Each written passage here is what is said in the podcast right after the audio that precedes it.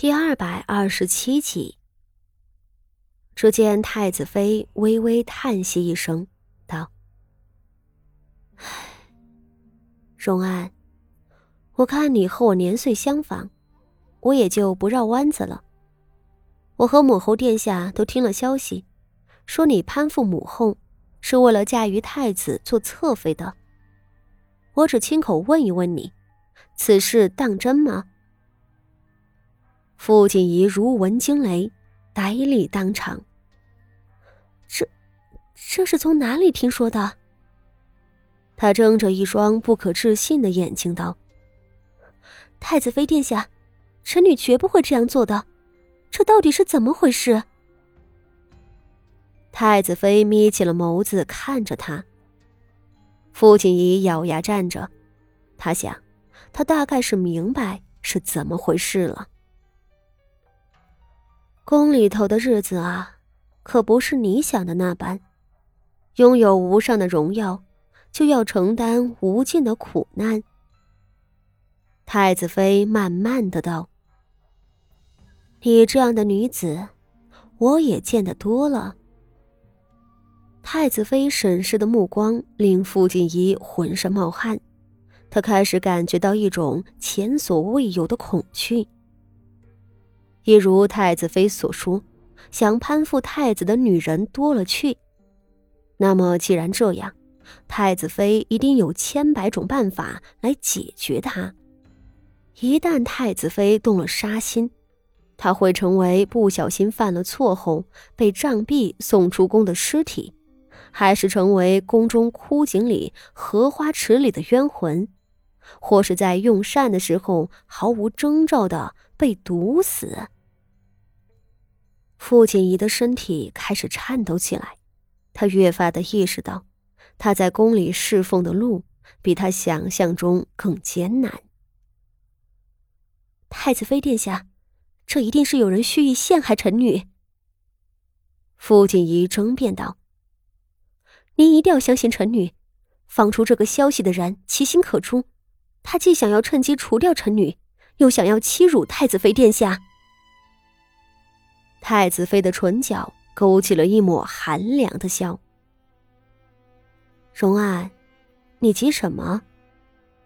他淡淡道：“若你光明磊落，自然会亲者自亲；若你真动了不该动的心思，最后也早晚会站在本宫面前，以另外一种身份相见。”好了，本宫要先行一步，荣安县主好自为之。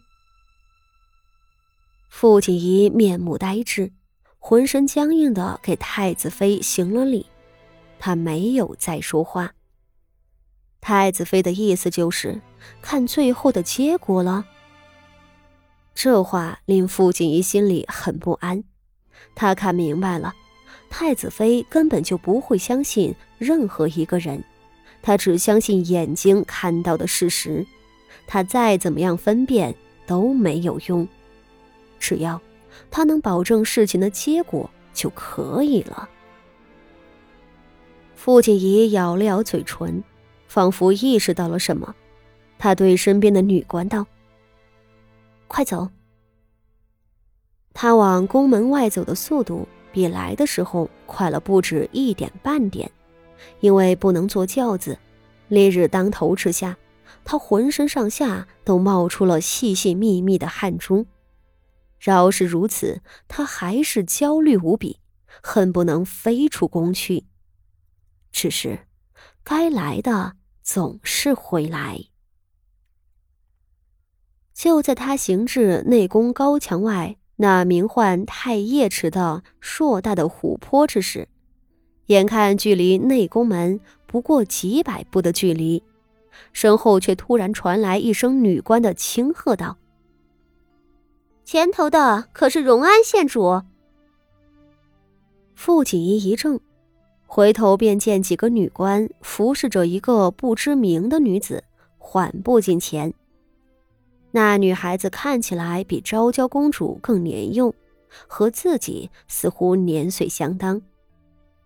傅锦仪想着，这宫中的人都非富即贵，也不知这一位是什么来头，便屈尊行礼道：“拜见贵人。”那先开口的女官神色冷凝，带着对外头臣女的毫不掩饰的轻蔑，扯起唇角道：“什么贵人？我家主子乃是宫中的梅公主。”傅锦仪连忙又拜道。拜见梅公主，臣女不识泰山，还请公主恕罪。那打头的女官不屑的看着他，冷嘲道：“果然是小门小户，即便测了个县主，也是个上不得台面的。这样的人竟也能进宫拜见，没得污了咱们公主的眼睛。”这难听到极点的话。令傅锦仪眼角一冲，倒也没有太惊讶。宫里的人其实比外头大户的奴才们更势利，他不是第一天知道了。而且说是个女官，是伺候人的奴婢，但宫里有脸面的女官，哪怕是朝中大员都要让三分呢。这么个奴婢，傅锦仪还真惹不起。好在对面的梅公主脾气并不坏，她只是轻轻点了点头，道：“荣安县主不必多礼。”傅锦仪站了起来，对这出言不善的女官，她并没有过多在意，只是这位看似温和的梅公主，却让他的心中紧邻大震。他低着头。心内涌起更强烈的不安。首先，他这个荣安县主在皇室的贵人堆里，当真是最不起眼的。面前这一位贵为公主，竟然能够一眼叫出她的封号，这只能说明对方曾经费心查过她。而更是令他不得不注意的是，这位梅公主。按照皇室的组织，公主十岁之后会得到封号，皇子是在成亲后封王。那得宠的昭娇公主是一出生就得到了封号的，可是面前的梅公主，看模样也有十三四岁了。公主的封号不可能只有一个字，这位公主被称作梅公主，只能说明她没有封号。